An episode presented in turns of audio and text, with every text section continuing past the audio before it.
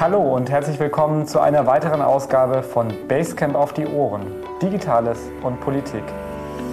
Achterbahn, Digitales und Datenschutz. Wo stehen wir? Diese turbulente Frage konnte ich am 14.09.2023 live bei uns im Basecamp mit dem Bundesbeauftragten für den Datenschutz und die Informationsfreiheit, Professor Ulrich Kelber, diskutieren. Basecamp, das ist die Plattform zum digitalen Vordenken und Machen in Berlin. Und was uns im Basecamp besonders interessiert hat, ist, vor welchen Herausforderungen uns ChatGPT stellt und ob in Zeiten von künstlicher Intelligenz der Datenschutz die Achterbahnfahrt wohl überleben wird. Herr Professor Kelber konnte uns spannende Einblicke geben, welche Richtung wir einschlagen und welche Loopings wir noch nehmen müssen. Aber hören Sie selbst. Mein Name ist Philipp Gröschel und ich wünsche Ihnen viel Spaß beim Anhören. Ja, meine sehr geehrten Damen und Herren, herzlich willkommen heute Morgen bei Basecamp nachgefragt. Sie haben es gerade gehört, die Achterbahn. Angst, Adrenalinkick, Begeisterung, Spaß. Das alles verbinden wir mit der Achterbahn, aber manche vielleicht auch mit dem Thema Datenschutz. Und deswegen haben wir uns dazu entschieden, das Thema der heutigen Veranstaltung Achterbahn Datenschutz, wo stehen wir zu nennen und freuen uns sehr, dass wir zu diesem Thema den quasi obersten Datenschützer des Bundes hier heute Morgen bei uns auf der Bühne haben. Herr Professor Ulrich Kelber, der Bundesbeauftragte für den Datenschutz und die Informationsfreiheit. Herr Kelber, ich stelle Sie erst kurz vor. Ich denke, die meisten hier im Raum kennen Sie, aber trotzdem ist das zum Intro vielleicht ganz schön. Sie kommen vom Fach, Sie sind Diplom-Informatiker, dann aber doch relativ schnell auch in den Bereich der Politik eingestiegen, wo Sie, bevor Sie ins Parlament gekommen sind, auch schon ehrenamtlich tätig waren. Ja, waren rund 18 Jahre, wenn ich richtig gerechnet habe, Mitglied des Deutschen Bundestages, der SPD-Fraktion, auch unter anderem parlamentarischer Staatssekretär im Bundesministerium für Verbraucherschutz und sind dann 2019 zum Bundesbeauftragten für den Datenschutz und die Informationsfreiheit gewählt worden. Ich freue mich sehr, Sie in der nächsten halben Stunde bei unserem kurzen, knackigen Nachgefragt-Format ein bisschen interviewen zu dürfen.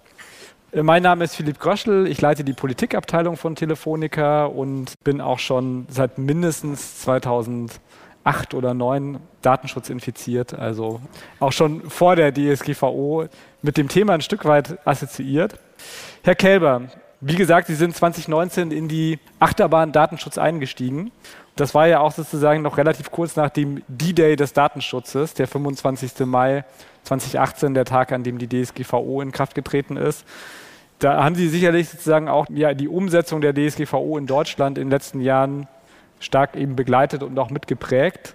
Was waren Ihre Datenschutz-Highlights rückblickend in den letzten Jahren? Ich konnte natürlich als Staatssekretär im Justiz- und Verbraucherschutzministerium schon die Vorbereitung bis 2016 mitmachen, dann diese Übergangsphase, wo ja schon in Kraft war, aber noch nicht voll wirksam. Und dann, ja, es ist ein neues Rechtsgebiet. Also äh, wenn dann gesagt wurde, wir brauchen Rechtsklarheit, Rechtssicherheit zu sagen, naja, ihr habt euch für ein neues Gesetz technikneutral entschieden. Da ist nicht am ersten Tag alles schon mit Gerichtsurteilen oder Guidance-Papieren der Aufsichtsbehörden. Wir müssen uns dem annähern. Wir haben Bereiche gesehen, die sich schlecht vorbereitet haben. Ich hätte mir gerade von Wirtschaftsverbänden erwartet, dass sie früher versuchen rauszukriegen, wo sind die Problempunkte unserer Mitgliedsunternehmen und zu denen dann früh Klärungen, wie sehen das die Aufsichtsbehörden, und vielleicht auch am Ende mal strittig vor Gericht eine wichtige Frage entscheiden, damit dann für alle Klarheit ist.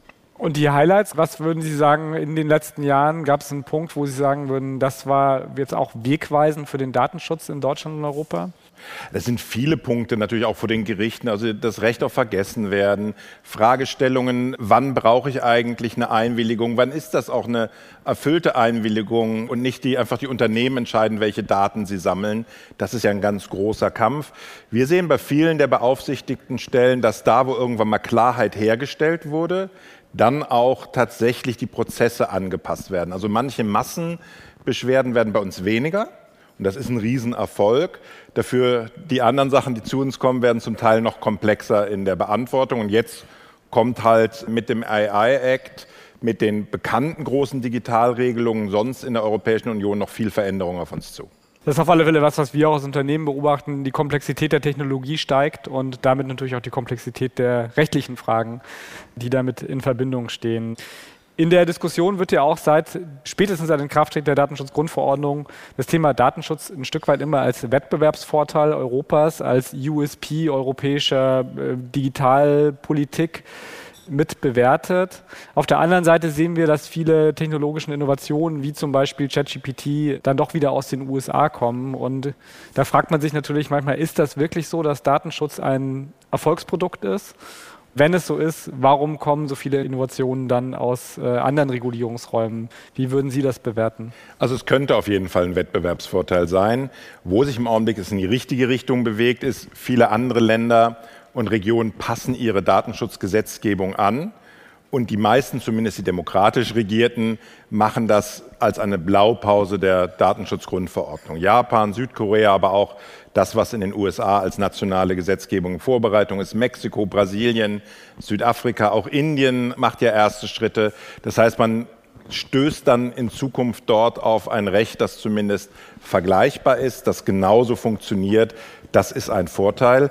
Aber was wir nicht ausnutzen, ist tatsächlich das Vertrauen, das mit Produkten aus einem Raum, der schon seit langem Erfahrung damit hat, Persönlichkeitsrechte einzuhalten, vielleicht auch IT-Sicherheit höher zu setzen als andere, damit zu werben, sondern wir hören großes Gejammer der Industrie. Und ich sage immer, als die Gurtpflicht eingeführt wurde, ist Mercedes-Benz nicht durch die Welt gegangen, hat überall gesagt, die sind so gemein, jetzt müssen wir Gurte bauen, jetzt haben wir keine Chance mehr, sondern sie haben den Airbag noch als zusätzliche Innovation gebracht. Und das würde ich mir wünschen.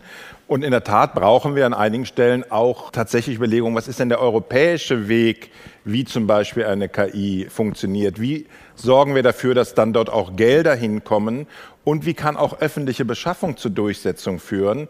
wenn man zum Beispiel eine Messenger-Alternative aufbauen will, die auch europäische Werte erfüllt, warum setzt man die nicht flächendeckend zum Beispiel im Verwaltungsbereich in drei, vier großen EU-Staaten ein und schafft erstmal 30, 40 Millionen Nutzerinnen und Nutzer, um so ein Breakthrough zu erreichen? Ja, es, neben Datenschutz ist sicherlich das Thema Skalierbarkeit im europäischen Markt ein ganz großer Grund. Es liegt ja nicht am Datenschutz allein, dass Innovationen erfolgreich sind oder ja, nicht. Und viele dieser Märkte sind immer noch sehr separiert, werden ja. auch separat gesehen und auch kartellrechtlich eingeschätzt. Aber ein ein großes Stichwort. Das ist natürlich in der Datenschutzdiskussion, gerade auch wie sonst in der Digitaldiskussion ganz relevant, ist das Thema künstliche Intelligenz.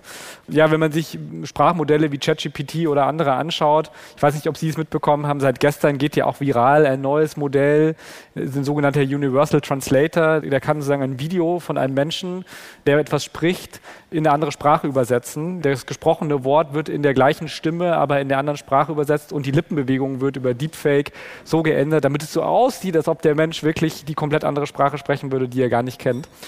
Hört sich noch ein bisschen blechern automatisch an, aber wir sind ja erst am Anfang. Man kann sich auch vorstellen, das wird alles noch besser. Wir erleben regelmäßig, fast alltäglich momentan so beeindruckende neue Innovationen im Bereich künstliche Intelligenz. Und natürlich muss man sich ein bisschen fragen, wie kann das mit dem Datenschutz funktionieren? Wird der Datenschutz diese Achterbahnfahrt überleben? Und hat ein Prinzip wie ein Verbotsprinzip überhaupt noch eine Zukunft in der Welt der künstlichen Intelligenz, wo Daten ja nicht nur gespeichert, sondern auch wieder komplett verarbeitet in neur neuronalen Systemen andersartig sozusagen wieder hinterlegt werden? Was glauben Sie, wie wird Datenschutz und KI-Regulierung in Zukunft miteinander Hand in Hand gehen? Also mir macht es erstmal persönlich sehr viel Spaß, sich diese Entwicklung anzuschauen. Ich habe meine eigene ja. Diplomarbeit im Bereich der künstlichen Intelligenz gemacht, war danach im KI-Forschungslabor, was heute zur Fraunhofer gehört. Mhm. Und finde spannend, was jetzt wirklich in die Breite kommt, was damals noch äh, aufgrund von anderen Verarbeitungsgeschwindigkeiten oder so es eher Labormaßstab hatte. Und es wird auch Anpassungen bei uns im Datenschutz mit sich bringen müssen. Und zwar nicht nur in der Art und Weise, wie wir zum Beispiel Kontrolltätigkeiten ausführen, sondern auch in den einzelnen Bewertungen. Insgesamt ist der Datenschutz nur ein ganz kleiner Teil der Regulierung der KI, also Persönlichkeitsrechte, Haftungsrechte, Copyrightrechte, äh, gesellschaftliche Fragestellungen sind viel, viel umfassender. Und alleine schon zu glauben, dass man die wichtigsten Dinge davon mit dem Datenschutz regeln könnte, wäre vermessen. Aber ich nenne ein Beispiel. Heute ist ja oft die Frage, wer ist der Verantwortliche nach Datenschutzrecht? Und dann gibt es oft noch jemand, der ist ein Auftragsverarbeiter, weil er nur Nachweisung macht. Wenn Sie das mit einer generativen KI nehmen, haben Sie dieses Modell nicht mehr. Da gibt es denjenigen, der das Foundation-Modell gemacht hat, einer, der daraus eine Anwendung gemacht hat, der dritte, der es nutzt, vielleicht mit Kundendaten. Und alle drei haben Stufen einer gemeinsamen Verantwortung. Wie schaffe ich da die Informationen, die Einwilligung, die Rechtsgrundlagen zu machen? Das ist das, was uns interessiert. Was ist mit Fragestellungen wie Zweckbindung und Datenminimierung? Gilt die auch schon für das Training dieser Modelle? Das sind Fragen, die wir beantworten wollen. Das machen wir gemeinsam auf deutscher Ebene, auch auf der europäischen. Wir selber haben bei uns jetzt mal eine referatsübergreifende Strategiegruppe, weil wir sind ja schon beim Regulieren. Wir haben diese KI-Systeme schon bei unseren beaufsichtigten Stellen. Wir müssen die auch beraten. 90 Prozent ist ja nicht, das hättest du nicht tun dürfen, sondern was wollt ihr tun? Okay, wir schlagen euch vor, macht so und so. Und dann müssen 2024 müssen wir beginnen, die ersten Guidelines rauszugeben. Wie mache ich das? Welche Daten darf ich dafür verwenden? Darf ich die Rohdaten verwenden? Muss ich pseudonymisieren, anonymisieren? Wie muss ich später testen, was eventuell im Modell noch an Linkage oder Inference-Möglichkeiten, also der doch wieder Rückschlüsse auf was in den Trainingsdaten war, möglich ist? Dazu werden wir liefern müssen und äh, wir werden 2024 beginnen zu liefern. Das hört sich spannend an. Also vielleicht ein Beispiel aus meiner praktischen Arbeit. Als äh, Politikabteilungsleiter muss man ja immer sehr viele Reden und Briefings schreiben. Manche vielleicht kennen das hier im Raum, die auch so einen Job haben. Und manchmal denke ich mir, es wäre toll, den Text einfach bei ChatGPT hochzuladen zu sagen, mach mir mal einen Vorschlag für eine Kürzung, weil ich schreibe immer längere Texte, als es eigentlich sein sollte. Aber ich traue mich das natürlich nicht, weil ich mir denke, irgendwann kommt einer zu ChatGPT und äh, schreibt da rein, welches Briefing würde Telefonica seinem Vorstandsvorsitzenden für eine Rede abliefern. Und dann habe ich natürlich Angst, dass ChatGPT mehr oder weniger den Inhalt meiner Rede repetitiv sozusagen wiedergibt. Und deswegen ist, glaube ich, ein Punkt, der immer wieder auch in der Diskussion aufkommt, zumindest auch sozusagen so ein Opt-out der Datenverarbeitung, dass ich ein Modell nutzen kann, ohne dass die Daten, die ich selbst da reingebe, wieder in das Learning übernommen werden. Wäre das sozusagen auch ein praktisches Beispiel, wenn man jetzt sozusagen Datenschutz und KI-Regulierung zusammendenkt, was man sich vorstellen könnte? Es ist ein realisiertes Beispiel auf Initiative unserer italienischen Kolleginnen und Kollegen, mit uns allerdings abgestimmt und am gemeinsamen Europäischen Datenschutzausschuss durchgesetzt, ist genau das eine der Vorgaben für JetGPT für Europa gewesen, dass man abstellen kann, dass das System auch noch auf der Interaktion lernt, weil ich in der Interaktion ja vielleicht nicht nur sowas tue, sondern ich mache ja vielleicht noch sensible Daten rein, Daten über Dritte und will dann was wissen und möchte nicht, dass meine Informationen, die ich in der Frage habe, dann eventuell später noch Auswirkungen in der Arbeit anderer haben oder im System in einer bestimmten Art verknüpft werden. Nicht schlecht, den Button muss ich mal suchen, habe ich was dazugelernt. Vielen Dank. Das klang ja schon an, AI Act ist ja auch ein Thema, was gerade vom europäischen Gesetzgeber diskutiert wird und auch kurz vorm Abschluss steht. Wir haben den Data Act, Data Governance Act. Wir sehen eigentlich, dass im Bereich Daten insgesamt zunehmend auch nochmal Regulierung hinzukommt. Wie wird die Zukunft des BFDI aussehen? Können Sie sich vorstellen, dass Sie mehr von der Datenschutzbehörde zu einer Datenbehörde werden und sich die Aufgaben des BFDIs perspektivisch erweitern werden? Auf den zweiten Teil der Frage ja, das glaube ich. Teilweise in dieser europäischen Regulierung gibt es immer wieder mal kleinere Ansätze, die ohnehin zu den Datenschutzbehörden verbleiben sollten, weil sie unmittelbar Datenschutzgrundverordnungsrelevant sind an anderen Stellen. Nehmen wir das neueste Beispiel Digital Services Act. Da sind spezifische Verbote der Profilbildung und Werbung an Minderjährige drin. Das macht auch keinen Sinn, die an irgendeine andere Behörde zu geben. Das passt sehr gut zu den Aufsichtsbehörden. Bei den anderen Fragestellungen muss man wirklich abwägen zwischen, wer kann das relativ gut machen und muss ohnehin schon Ressourcen bereitstellen. Wir werden ja nicht ein Übermaß an KI-Expertinnen und Experten im öffentlichen Dienst haben. Also immer weitere Behörden zu gründen, wäre hochgefährlich aber der Grundcharakter darf sich nicht ändern. Und das sind meine beiden Messstäbe. Wer an den BFDI denkt, muss immer vor Augen haben, unabhängige Behörde den Grundrechten verpflichtet. Aber digitale Beratungsbehörde, das kommt auch dazu. So, also ich möchte nicht derjenige sein, der auf einmal entscheiden muss in einem Datennutzungsvertrag, welche Seite hat Recht. Das soll jemand anderes machen. Im KI-Bereich in der Aufsicht, AI Act, also Notifizierungsbehörde, Marktaufsichtsbehörde, da würde allerdings tatsächlich sehr viel dafür sprechen, nichts Neues zu gründen in Deutschland, sondern die B-Netz-A dort einzusetzen, wo sie heute schon unterwegs ist, also kritische Infrastruktur. Die BaFin im Finanzsektor, wo sie heute ja auch schon längst KI reguliert. Und die Datenschutzaufsichtsbehörden tatsächlich in dem anderen Bereich, weil wir müssen sowieso in alles reinschauen, warum zwei Behörden für die gleiche Aufgabe haben.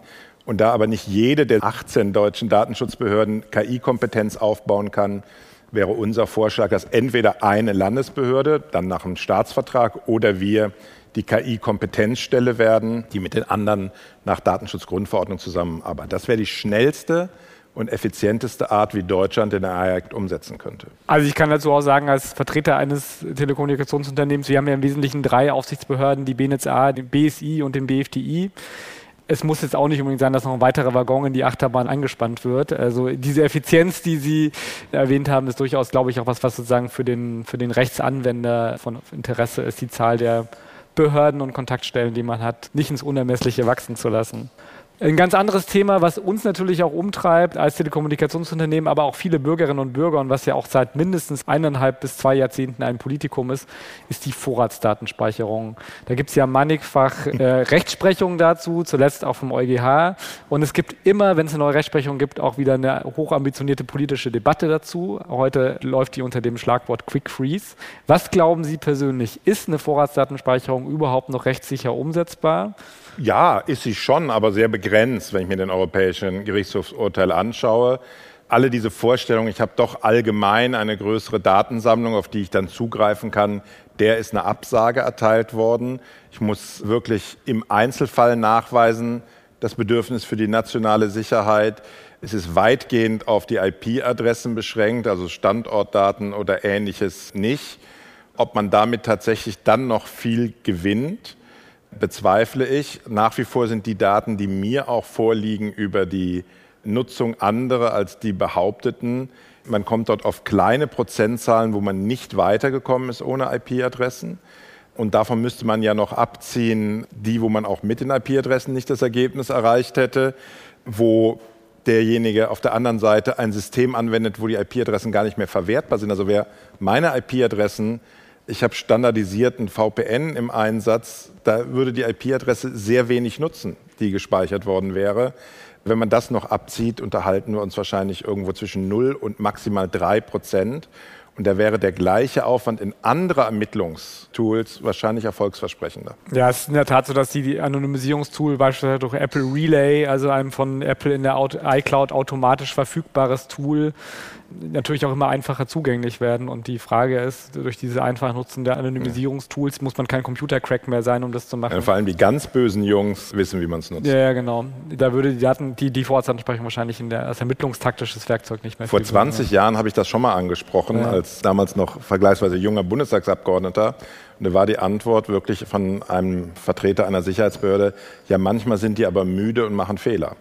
Das ist auch so, Bestimmt. aber das ist dann nochmal ein kleinerer Prozentsatz. Ja. Ja. Und wenn dann jetzt noch bei 0,1 Prozent und 0,5 Prozent und dafür mache ich Datenhaufen, die auch andere Probleme verursachen, das halte ich nicht für verhältnismäßig. Ja, das ist gerade die große Frage, ist es verhältnismäßig, ist es überhaupt noch effektiv? Ihre persönliche Einschätzung, glauben Sie, es kommt nochmal eine Quick Freeze Vorratsdatenspeicherung in Deutschland? Ja, Quick Freeze macht ja durchaus Sinn. Und man könnte auch aufgrund anderer Bedeutungen mal definieren, gibt es eine Frist, wo IP-Adressen normalerweise aufbewahrt werden müssen, zum Beispiel auch aus IT-Sicherheitsgründen, um nachzuvollziehen, gab es Angriffsmuster oder ähnliches, so dass man, wenn man wirklich schnell reagieren würde, zumindest die IP-Adressen einiger Tage in der Regel über einen Quick Freeze hätte, bei was, was auftaucht. Und das Zweite ist ja, Quick Freeze sagt ja nicht nur, ich gucke mal nachträglich, sondern hier ist jetzt wirklich ein Verdacht und von diesem Anschluss. Da wird jetzt mal die nächsten zwei Wochen die Sachen an die Seite gelegt, damit ich schauen kann, ist der in irgendwelchen Kontakten. Das endlich mal aufzubauen, mhm.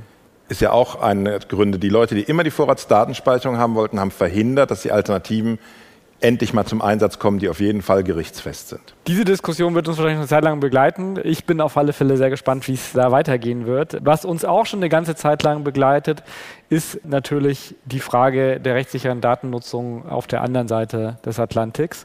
Kleine Umfrage hier in den Raum. Wer von Ihnen kennt Max Schrems? Ja, der ist fast so bekannt wie der BFDI, würde ich mal sagen.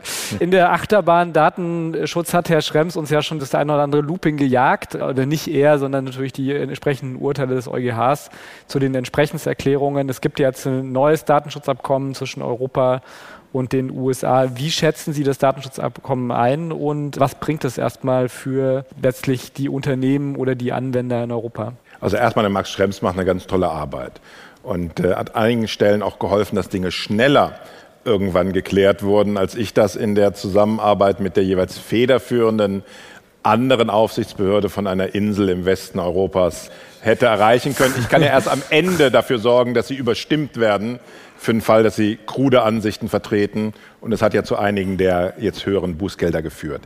Wir haben jetzt, dieses Ergebnis ist eindeutig ein Fortschritt gegenüber denen davor. Das haben wir so festgehalten in der Stellungnahme des Europäischen Datenschutzausschusses, die für den ganzen Bereich Recht und Sicherheit übrigens federführend von meiner Behörde auch entwickelt wurde. Das heißt, wir stehen auch hinter dieser Einschätzung. Was am Ende vor einem Gericht passiert, ist schwierig einzuschätzen. Jetzt ist es geltende Rechtslage, dass man auf Grundlage dieses Abkommens bei Firmen, die sich entsprechend dort haben registrieren lassen und zertifiziert sind, diesen Datentransfer durchführen kann, ohne besondere Sicherheitsmaßnahmen. Es gilt aber natürlich dann immer noch die Datenschutzgrundverordnung, weil die hat ja ein Marktortprinzip. Also ein amerikanisches Unternehmen, das eine Dienstleistung in Europa anbietet, tut dies zu europäischem Recht.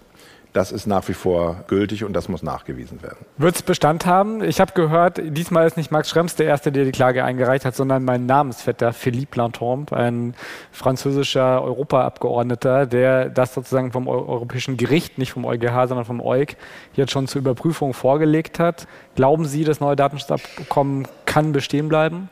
Auf hoher See, SPD-Parteitagen und dem Europäischen Gerichtshof ist man in Gottes Hand. Also nicht hier vor Ort, aber im Stream sind sehr viele Kollegen und Kolleginnen bei mir aus dem Datenschutzteam von Telefonica mit dabei. Liebe Grüße an Timo und sein Team.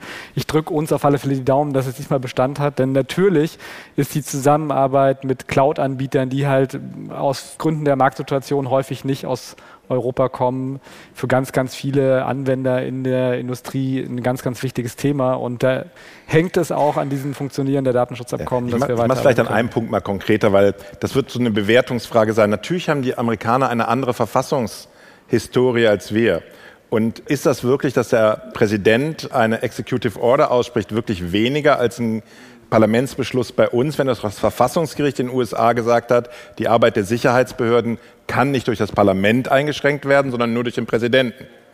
Und ist eine Institution, die zwar formal innerhalb eines Ministeriums angesiedelt ist, aber seit über 100 Jahren zeigt, dass sie so unabhängig ist, dass sie teilweise gegen den eigenen Minister vorgeht, kann die eigentlich nach unserem Recht als unabhängig angesehen werden? Um solche Fragestellungen wird es ja gehen ich bin da ein bisschen positiver gestimmt als manche, äh, die das ganz kritisch sehen. Ich glaube, dass da tatsächlich das amerikanische System funktioniert. Würde die Executive Order verändert werden, wäre auch der Adäquanzbeschluss der Europäischen Union am Ende. Also von daher gibt es ja eine Notbremse. Wie bei der Achterfahrt ebenso üblich, man ist thrilled, gespannt und äh, beängstigt zugleich. Äh, wir gucken, wie sich das weiterentwickeln wird.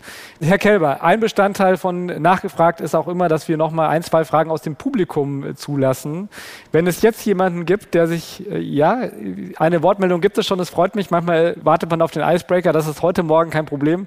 Herzlich willkommen. Wer sind Sie und was ist Ihre Frage? Delia Strunz, Johnson Johnson, ein Gesundheitsunternehmen. Und da tut sich ja einiges im Bereich Datenschutz, zumindest ist gesetzlich einiges vorgesehen aus dem Hause Lauterbach. Und da würde mich in Ihrer Einschätzung interessieren, wo geht es denn hin mit dem Gesundheitsdatennutzungsgesetz und der Rolle des Datenschutzes im Gesundheitswesen? Na, also auch ein Gesundheitsdatennutzungsgesetz kann die Rolle nach Datenschutzgrundverordnung natürlich nicht einschränken. Die werden die Aufsichtsbehörden danach auch weiter ausüben. Wir haben jetzt den zweiten Minister, der tatsächlich sich sehr bemühen muss, die unglaublich verschleppte Digitalisierung aufzuholen. Wie seinem Vorgänger empfehle ich das immer nicht mit der Brechstange zu machen, weil eine sichere Umsetzung hat auch manchmal anderthalb oder zwei Jahre dauert. Man kriegt nicht innerhalb von sechs Monaten das aufgeholt und im Gesundheitsbereich ist Vertrauen extrem notwendig. Das heißt, auf gar keinen Fall Verzicht auf Sicherheitsmaßnahmen oder ähnliches. Das war der Grund, warum wir bei der weiteren E-Rezept-Einlösung, die übrigens in der Form sogar wir vorgeschlagen hatten, reingegangen sind, als eine Sicherheitslücke war. Man soll nicht mit Sicherheitslücken sowas starten. Das würde am Ende Vertrauen kosten. Ich halte das äh, für möglich, eine Digitalisierung im Gesundheitswesen in der Form zu machen, dass sie von der Datenschutzseite her sicherer ist als die analoge Zettelwirtschaft und gleichzeitig eben die ganzen neuen Möglichkeiten schafft. Wir haben 2004 übrigens vorgeschlagen, als Datenschutzbehörden 2004, vor 19 Jahren, ein Forschungsdatengesetz zu machen, um Rechtsklarheit zu haben. Entweder schaffen die das oder ich mache ein Selfie mit einem Shampoos vom Forschungsministerium zur 20-jährigen Jubiläum der Forderung der Datenschützer, mehr Datennutzung zu ermöglichen. Das will ich sehen. Falls Sie sich jemals gefragt haben, ob es sich lohnt, auf Mastodon Herrn Kälber zu folgen, jetzt lohnt es sich, weil wir wollen alle das Shampoos-Bild irgendwann sehen. Ich folge dem Datenschutz auch schon lange und das Thema digitale Patientenakte ist, glaube ich, mindestens 20 Jahre alt ungefähr. 2003 hat der Deutsche Bundestag mit meiner Stimme die elektronische Patientenakte beschlossen, ja. ja. Und wer von Ihnen hat sie schon genutzt seitdem? Ja, das ist doch schon mal nicht schlecht. Zwei von wahrscheinlich ungefähr 60 Drei. Leuten hier. Drei von ungefähr 60 Leuten hier im Raum. Gibt es eine weitere Frage aus dem Publikum? Eine Frage noch der Herr da vorne. Wer sind Sie und was ist Ihre Frage? Ja, guten Morgen, Oliver Klein von United Internet. Wir sprachen ja eingangs schon über die DSGVO. Da ist ja auch perspektivisch eine Reform angedacht. Was gibt es aus Ihrer Sicht, aus Sicht der Aufsichtsbehörde für Anpassungsbedarf an dem Punkt? Im Augenblick haben wir ganz aktuell die Debatte natürlich noch über eine Verfahrensverordnung, also untergesetzlich, die aus meiner Sicht dringend notwendig ist, um die Beschleunigung von sehr wichtigen grenzüberschreitenden Prozessen zu erreichen. Da hoffe ich, dass wir noch ein paar Veränderungen am Entwurf der Kommission erreichen, die an durchaus richtige Stellen anspricht, aber aus meiner Sicht auch klare Fristen für die federführende Behörde zum Beispiel einziehen sollte. Wenn dann 2024 der nächste Evaluierungsschritt der Datenschutzgrundverordnung selbst ansteht, würde ich mir wünschen, auf der einen Seite Erleichterungen im Bereich Information und Dokumentation, da kann man, glaube ich, entbürokratisieren, sowohl für die Unternehmen als auch für die Bürgerinnen und Bürger, die ein gestuftes Informationsangebot bekommen. Übersicht und wenn ich will, kann ich tiefer reingehen. Auf der anderen Seite müssen ein paar Anpassungen vorgenommen werden. Was ist eigentlich Profilbildung? Die spielt eine untergeordnete Rolle. Ich glaube, man muss diese vorverlagern. Ich brauche eigentlich schon eine Rechtsgrundlage, Profile anzubieten. Das Thema automatische Entscheidungen ist zu restriktiv. Also da muss wirklich ja die Maschine auch noch den Bescheid rausschicken. Und dabei wissen wir gerade mit KI werden viele Dinge so vorbereitet, dass der Mensch am Ende nur noch genau das macht, was die Maschine vorgeschlagen hat. Also wenn da ein rotes Licht am Computer ist, kriegen Sie keinen Kredit in der Bank. Auch formal ist es aber keine automatische Entscheidungsfindung, sollte man auch anpassen. Und wir brauchen sowas wie eine Herstellerhaftung auch im Datenschutz. Es kann nicht sein, dass der ganz am Ende nur entscheidet. Also derjenige, der Word 365 einsetzt, ist dann auf einmal die Person, die die gesamte datenschutzrechtliche Verantwortung hat.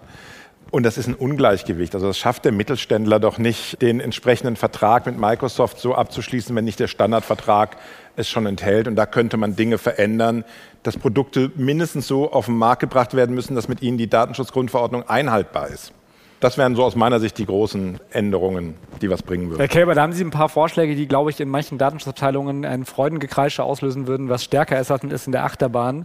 Denn ich glaube, das Thema Dokumentation und eben auch das Thema Hersteller versus Anwender ist ein ganz, ganz großes. Es gab eine Bitkom-Umfrage bei mittelständischen Unternehmen, da haben sechs von zehn gesagt, sie würden bestimmte Digitalisierungsprojekte nicht starten, weil sie Angst vor dem Datenschutz haben.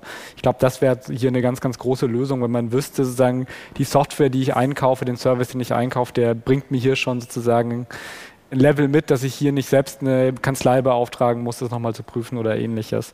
Ja, wir sind leider schon am Ende unserer halben Stunde. Es ist ja immer eine schnelle Achterbahnfahrt, unser Nachgefragt. Ihnen, Herr Kälber, vielen herzlichen Dank für dieses tolle Gespräch. Das hat wirklich Spaß gemacht.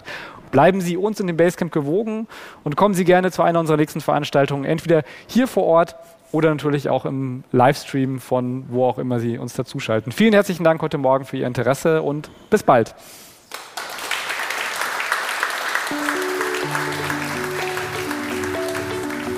Vielen Dank fürs Zuhören und bis zum nächsten Mal, wenn es wieder heißt Basecamp auf die Ohren. Digitales und Politik. Bis dahin, alles Gute und bleiben Sie uns verbunden.